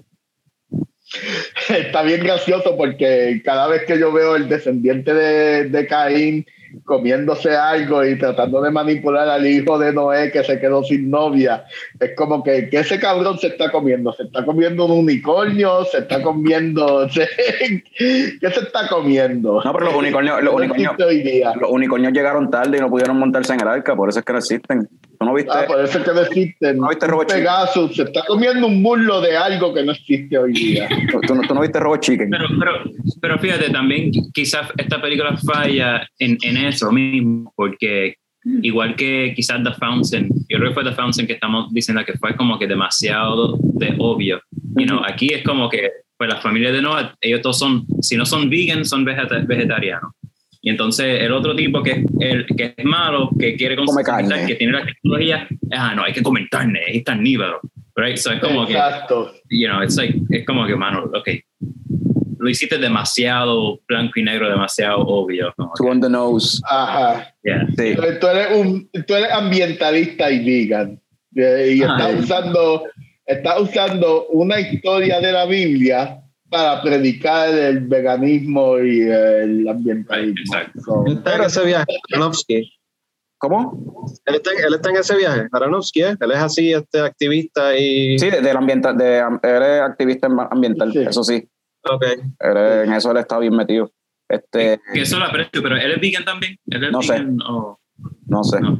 Hay que pre- preguntarle a, hay que preguntarle a Fra- Fran y Eduardo deberían saber porque ellos, esa gente todos se conocen. Sí, todos nos, Ah, eso todos nos conocemos, sí. Una de las cosas.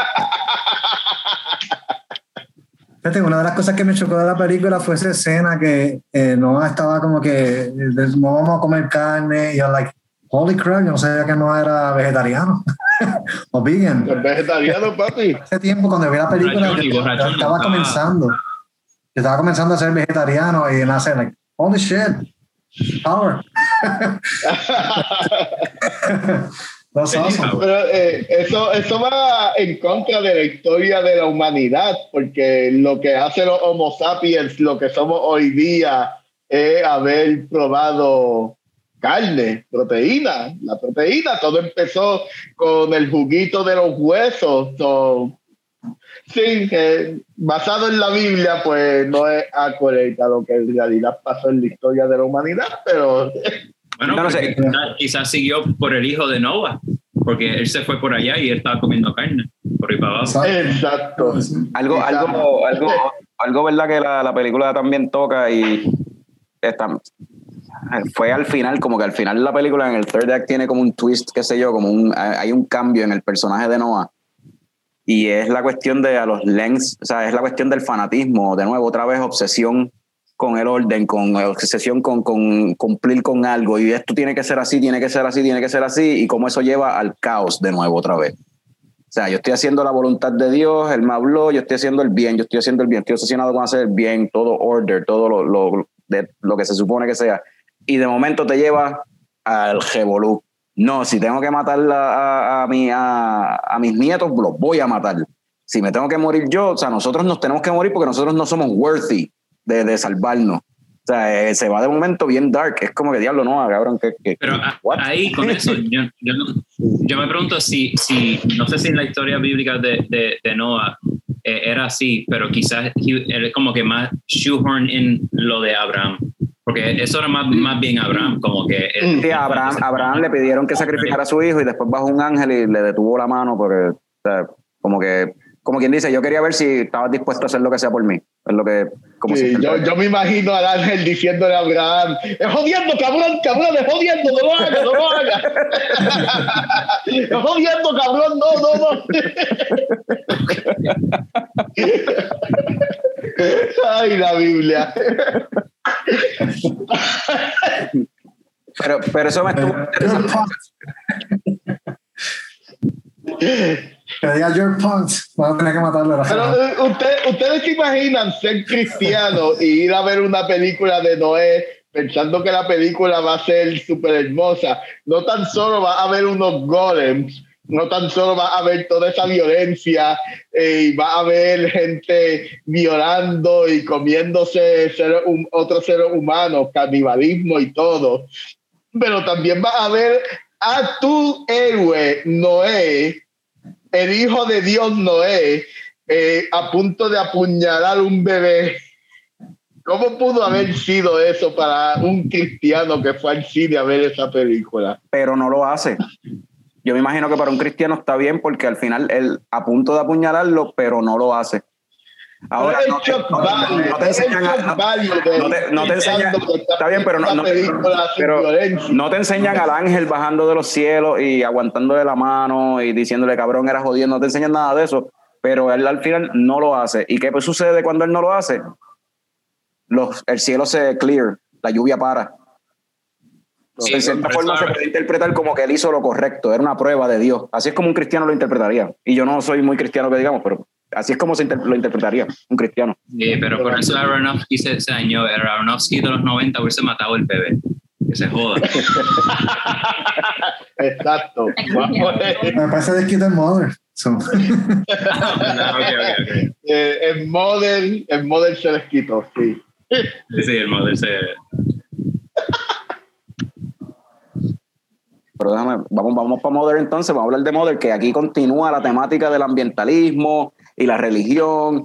eh, y eh, talk about dream logic. Vete para el carajo. Como Claro, ah, si, si, Mother- ah, si Noah es una sola, una sola historia de la Biblia, en Mother él resume la Biblia entera. El resumen Mother es un resumen de la Biblia entera. es un, re- es un resumen de la historia de la humanidad. de la historia de, exacto de la existencia de la humanidad completa. Ya. Eh, ya, está cabrón esa Y, película. y es, es bien ambicioso eso, de como que vamos a resumir la historia de la humanidad en un setting, o sea, dentro de una casa, inside a house, con dos personajes, Javier Bardem, Jennifer Lawrence, interpretando a esta pareja, que creo que son... más, que, más, que, más que ellos dos, Javier Bardem y Jennifer Lawrence. los actorazos de los actorazos, ¿sabes? I'm like, shh, no, y, ellos, y- y ellos son pues Father. Lawrence no tanto, pero Javier Bardem sí. Eh, Jennifer Lawrence es buena, loco. Que, que sea un. Está bien, está que sea, bien. que sea una, que sea una douchebag persona. Por eso, ella es buena Exacto. actriz. Que sea douchebag Tremenda, como persona. tremenda actriz. Yeah. Y que sea bien. Eh, o sea, hay, hay- hay- hay críticas de ella como actriz que dependiendo de la película yo puedo en algunos casos entender y otros pues no. Ujú. Hay- sea como sea, como ella actúa en esta película o como ella es como actriz, funciona para mí perfectamente en, en esta película.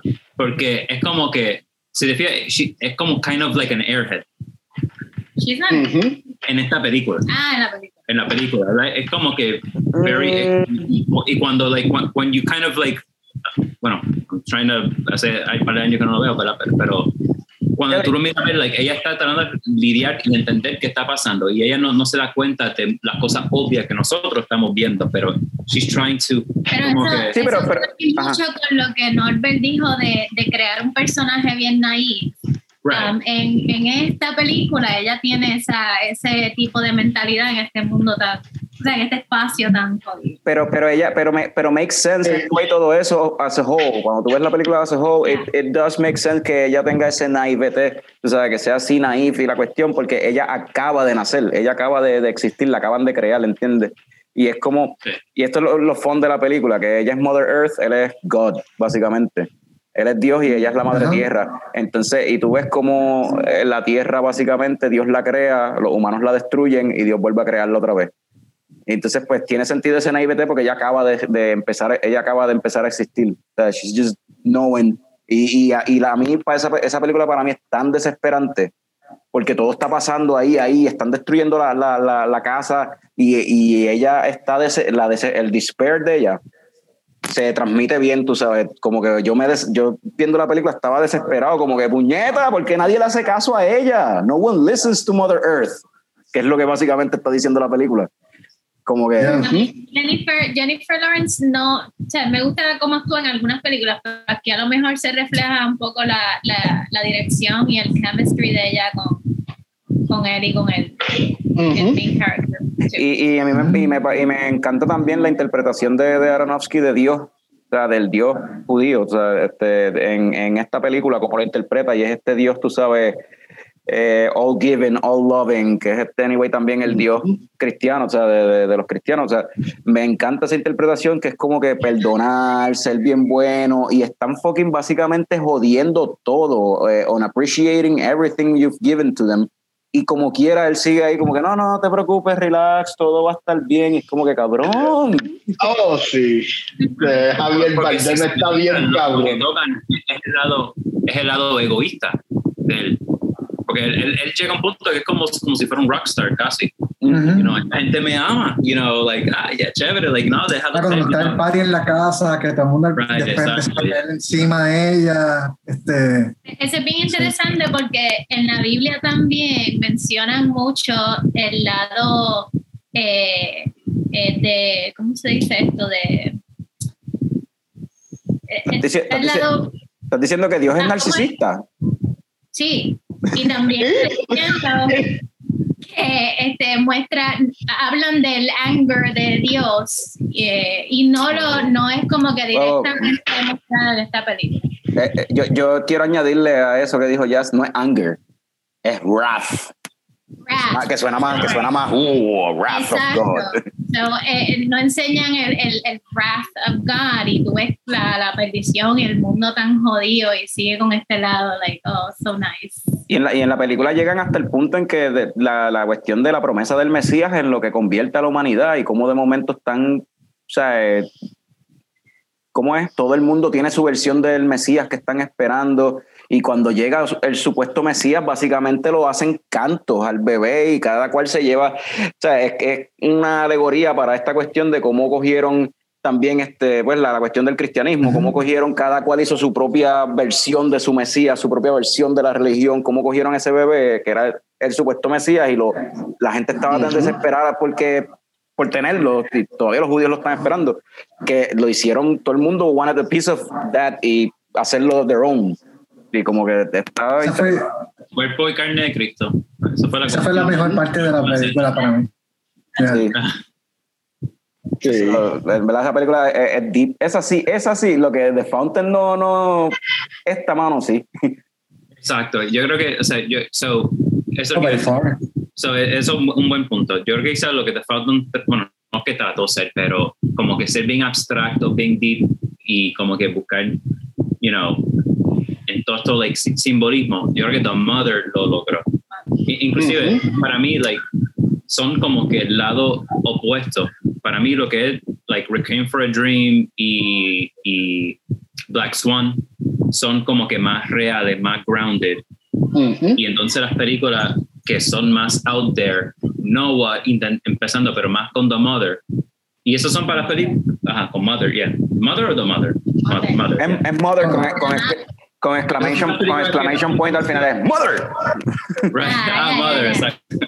Pues esas son las películas para mí que funcionan. Y es cuando él trata de buscar en, en between esos dos lados que él falla. You know, o él tiene que irse bien abstracto o bien Exacto. deep en, en, en, lo, en, en lo personal. Y te está trayendo un punto bueno, Mikey. funciona. Está trayendo un punto bueno porque eh, son dos películas que toman esa temática, pero bien diferentes. Porque Mother es una película bien minimalista. Si venimos a ver, el 75-80% de la película son dos actores corriendo toda la película. Este, es un solo setting dentro de una casa. Cuando en, en The Fountain es, es un viaje estilo Doctor Strange. ¿sabes? este, Ujú. acá es una casa este, y es Javier Bardem y Jennifer Lawrence guiando la película con las excepciones de las escenas cuando llegan ¿verdad? los representantes de Abel y Caín que llegan como que la familia que está visitando Y Adán y Eva. Ajá. y después Era, la era Michelle ah, Pfeiffer todo el y Ed mundo Harris. ¿Verdad? Michelle Pfeiffer y Ed Harris era Adán y Eva, basically. Ajá.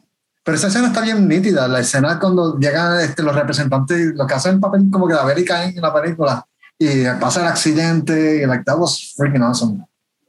Pero, pero con, con, con Mother siento que es una película que le dieron budget, no sé cuál es el budget, pero siento que le dieron budget y realmente le dieron libertad a- al director como que invertir en él y realmente ser algo bien out there. Que, que- lo cual no se ve mucho, right? Eh, Y, Ujú. y para mí, ahí como que logra, porque técnicamente fue mercadeado y salió hasta en Caribbean Cinema, eso fue como que un mainstream movie. Sin embargo, no se siente como un mainstream movie, se siente mucho más artsy, pero genuinamente, ¿verdad? No, no sé si me entienden. Como Tuvo, el, el budget fueron 30 millones nada más. Fue menos que Sí. The Fountain. 5 millones The menos. Fountain. 5 millones menos que The Fountain. 30 millones. Ok. Eh, Sí, sí, el CGI. hay que mejor que con, con, con esos 30 milloncitos. Sí. Pero eso, eso, Algo muchísimo mejor. Eso, eso, esto- es que el- la peli y la- algo que me se mencionó ahorita de que a veces Aronofsky es too on the nose, que Mikey mencionó, y en esta película, he's- todavía es así, sigue siendo como que too on the nose, pero todo es tanto lo que te está enseñando y tan rápido y el pace es tan frantic que en realidad no te da tiempo de tú decir, ah, esto es too on the nose.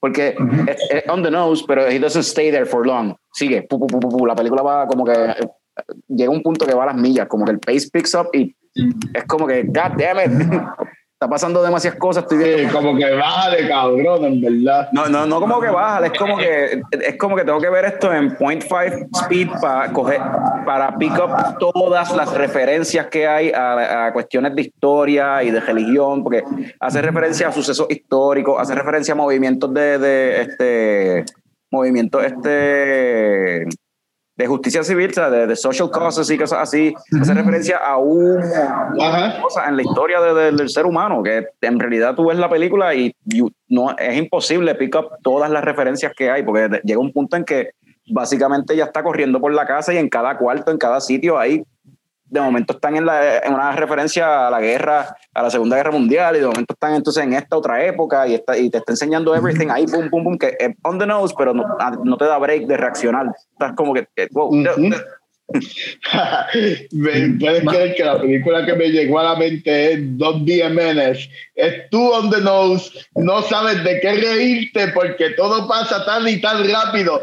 Eh, Ves algo, algo gracioso aquí, algo gracioso acá. A veces en esa película hay tres cosas graciosas en una sola toma y, A- a- así- y no así- sabes de qué reírte. Y, y así, es, de- así Deadpool. Así es Mother. Y así es Deadpool la 1 también, así que tú, como lo que tú dices de, de chistes ahí por todos lados, laced all throughout. Eh, en el caso de Mother, tú no sabes por qué, por qué lloro. Hay tres, tres razones para llorar en esta toma.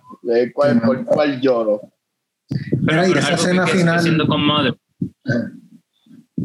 Dale, dale.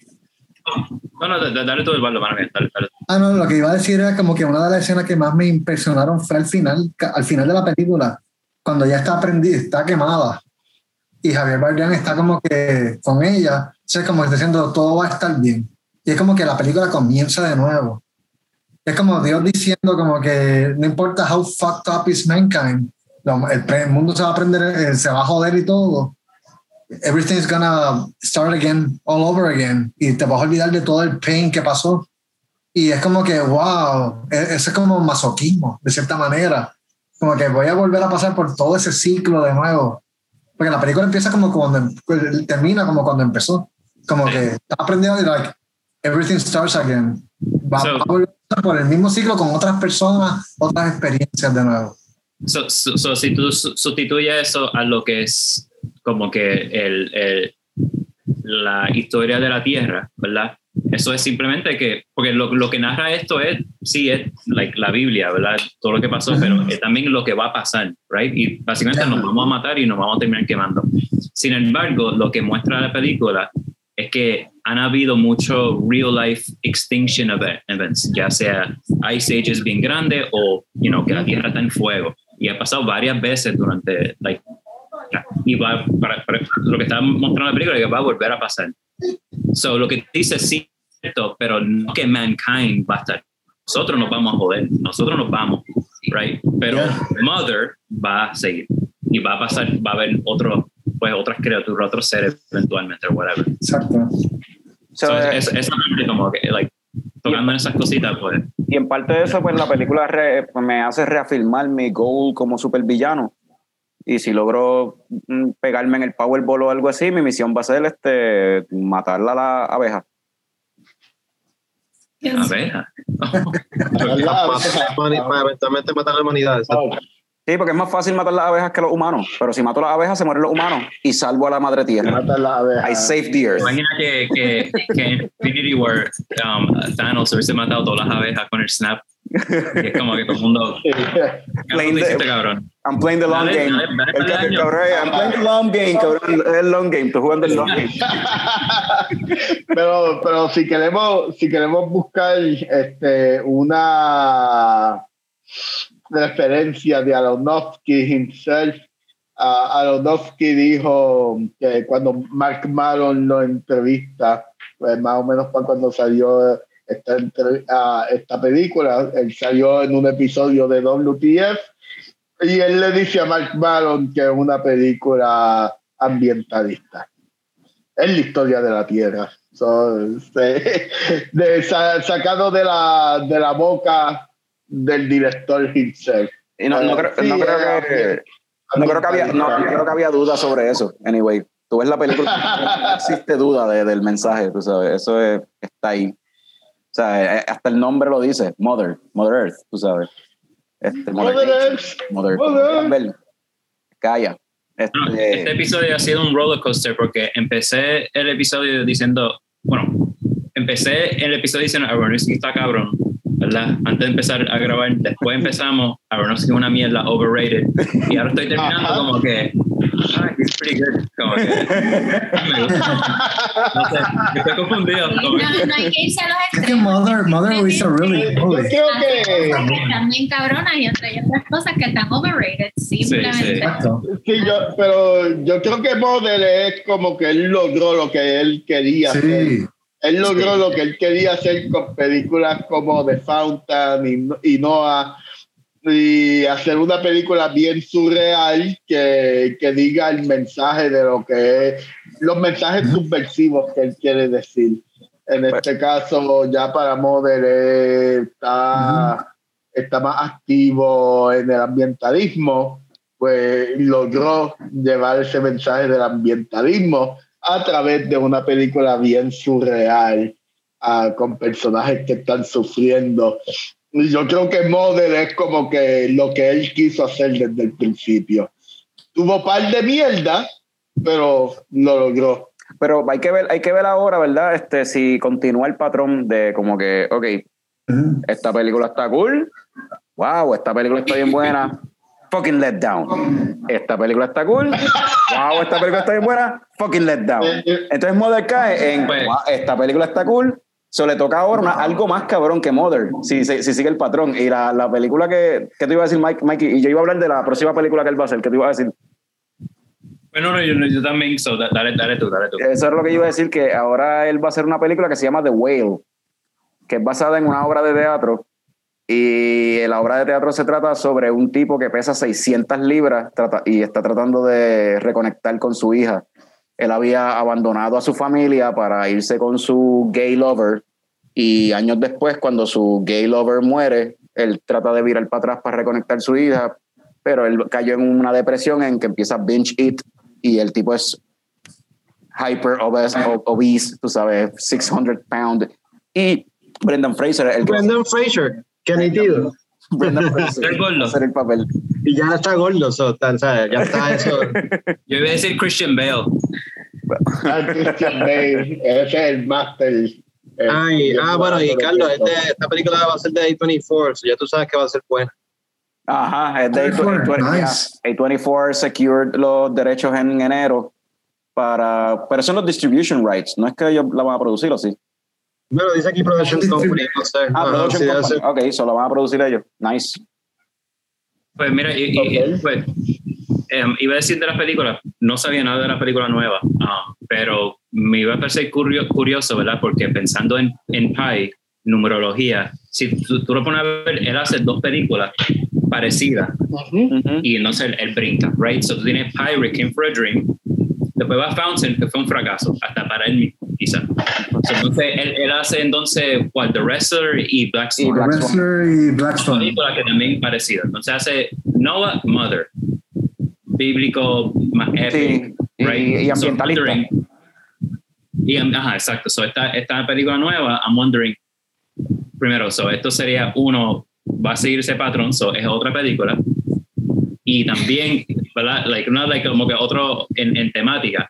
Y, y cuál sería like, el, el, el feeling, pero por lo que tú dices, yo creo que él va para el- lo que sería Black Swan y, y The Wrestler, que es como ser. que más grounded, más down earth, más como que enfocándose a, un, a, un- a una persona y su lucha. So he seems like he's going back Maybe. a, eso entonces. Maybe maybe es eso, maybe es una carta en contra de la gente que come carne. Mira, así es que va a terminar pesando 600 libras y abandonando a tu familia, te vas, te vas a ir con un gay, como que, pero eso no es malo. O sea, o sea, no sé, maybe es un... Creo. Ah, pero- Maybe va a ser pues, un- una, una carta de odio contra la gente que come carne, no sé, who knows. Y a todas estas no sabemos, no sabemos. No, a todas estas no sabemos si él es No sabemos nada. Estamos hablando mierda.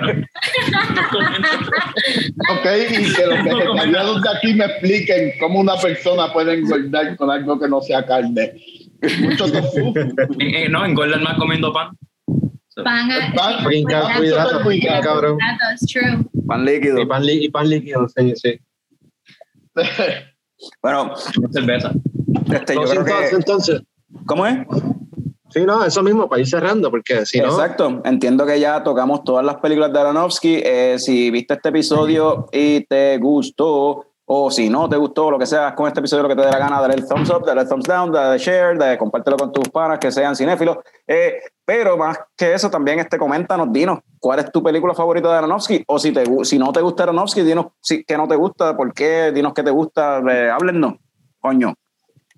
So, uh, Háblenos. Una pregunta, pregunta. ¿Quién fue el que trajo a Aronofsky ¿Quién es el fanático de Aronofsky en el corillo? Perfecto, obviamente. Mikey, escuchaste a Mikey. Ahora mismo Mikey empezó como no, terminó siendo fanático al final del episodio.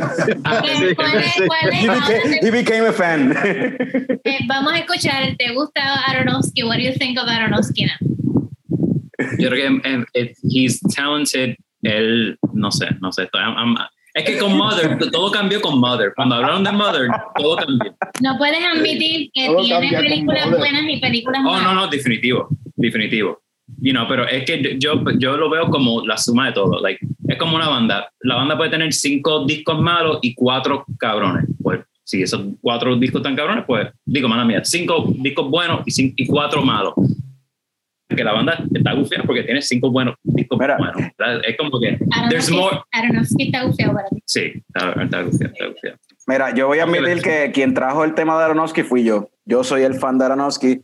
Admito que no todo lo que él hace es bueno, pero puedo apreciar lo que intenta hacer en cada una de las películas, porque no es solamente, o sea, hay- eh, el tipo tiene talento y tiene technique, o sea, y ahí, su- de nuevo, aún dentro de la parte del technique y dentro de, de la parte, eso mismo, de, de la parte técnica y de la parte de, de cómo usa su, su lo, lo, lo, lo, ¿cómo es? La- la- las herramientas que tiene a su disposal para poder contar una historia, pues ah, trata de innovar, trata de hacer unas cosas gufias, mano.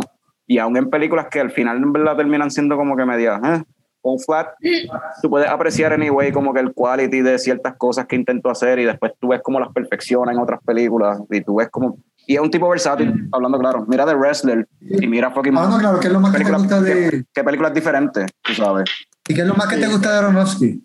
O sea, eh, hablando de, de todas las cosas que me dijiste, ¿qué, qué, qué es el single A mí, trade que más te gusta? El single Si hay algo el, el, el mark de Aronofsky que dice, I love Aronofsky because of this. Uh, I don't love him. Aronofsky, te- dijiste un párrafo ahora de todas las cosas buenas de él. No, de lo que, de lo que puedo apreciar, lo que puedo apreciar de él y por lo que lo considero un buen director. Lo puedo considerar un buen Tienes- director por tienes todo lo que te que dije. Pero no hay Tienes algo un que. love-hate relationship con él. Tienes un love-hate relationship con. No, no, yo no odio a Aronofsky. A mí me gustan lo, lo que Aronofsky hace. Puedo apreciar. ¿Te gusta You Don't Love? Ajá, yo puedo apreciar todo lo que Aronofsky hace, o sea, lo que hace en cada una de las cosas, aún en la mierda, puedo apreciar ese granito de maíz en el mojón. Oh my God. So, mira, o sea, yo, yo veo todo estilo de arte de la, bajo el lente de- como músico, right? Mm. Y con música, pues yo, apre- hay- yo, yo aprecio diferentes grupos y artistas porque yo veo que cada uno, they have their thing que, que lo hacen. En cine, ¿verdad? Como que con Scorsese, like, his editing y, y, y la forma que, like, te conecta con los characters está cabrón, ¿verdad? Con, con Peter Jackson es el epicness, es epic, eso es lo, lo que lo hace el cabrón. Con Denis Villeneuve, yo quiero ver wide shots bien impresionantes. Yo sé que cada película, o con, con um, este cabrón um, que a ti te, te encanta, Eduardo, puñeta, um, Tarantino, el diálogo entre personajes. Yo, si yo veo Tarantino, por más que sea, yo quiero ver diálogo. Y ¿verdad? Y con, con Aronofsky, pues yo creo que es más el, el, el, el hip hop editing. Yo creo que es algo que- clave en todas sus yo, películas. yo creo que con, con él. Es, es- Más- más que- que hay. es- más, más que el hip hop editing, ¿verdad? Este, para contestar la pregunta Eduardo, yo creo que en mi caso es el, lo que mencioné, el Dream Logic. Ese feel de como si, ese Dream Logic que en verdad eh, ve, las peli- ve la película, ve u- alguna película del que no hayas visto o una película que hace tiempo que no hayas visto de él, eh, watch it again con eso en mente, con lo que es Dream Logic y te vas a dar cuenta de que anda para el carajo, como que la forma en que está edita makes sense, but it doesn't, o sea, es como que makes sense if it was a dream, es lo que, es lo que es Dream Logic. Es como que, o sea, es que cuando tú estás soñando, tú sales corriendo de tu casa y de momento, y la mitad de la calle era la calle que es donde tú vives, pero de momento el gesto de la calle es fucking Main Street USA en Disney World for some reason. O sea, que cosas así. O sea, cosas así que pasan en los sueños, que en el sueño tiene sentido. There's a reason behind it, porque es como un, es como un train of thought. Y así es como funcionan las películas de él. Y el editing de las películas de él es como si fuera un train of thought. Y un thought te lleva al otro, un pensamiento te lleva al próximo pensamiento, el próximo pensamiento. Y cuando lo ves así en forma gráfica, está cool, pero a la misma vez quizás te haga como que, what the fuck, si no estás consciente de qué es lo que está, pa- o sea, de que hay un, es un train of thought en verdad.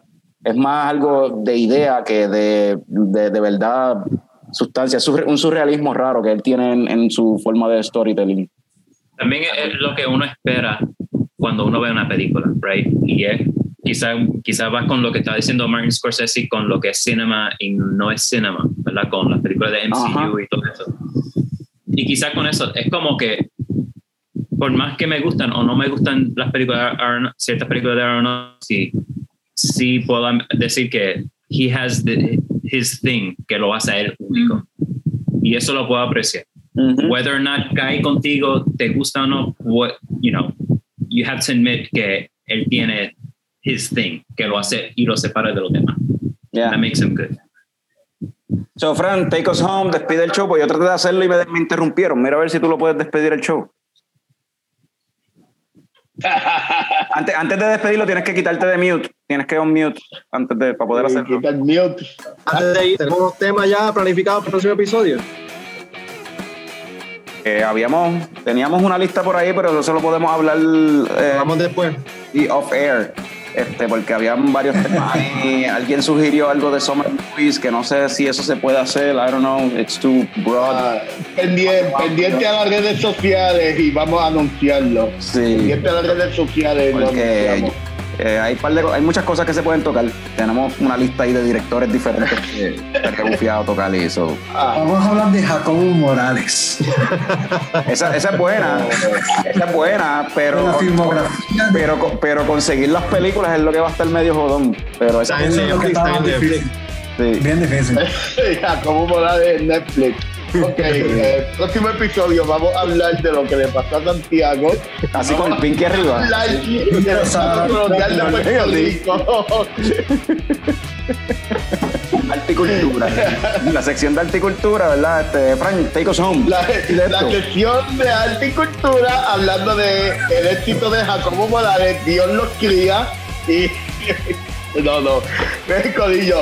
A Ah, vamos a hablar de, de lo que va, eh, vamos a anunciarlo en las redes sociales cuando tengamos el tema, así que gente que nos está escuchando pendiente, pendiente a eso, a, a ver Y si quieren escuchar de Jacobo Morales, escriben también. Would be Eh, de hecho, también cualquier tema que quieran escuchar, hablen con nosotros, en verdad, únanse a la conversación, hablen. Y, y vamos, vamos a seguir keep it moving esta pendeja, en verdad. Y, y- y si llegaste hasta aquí de nuevo, pasa por Cassidy Macaroni otra vez.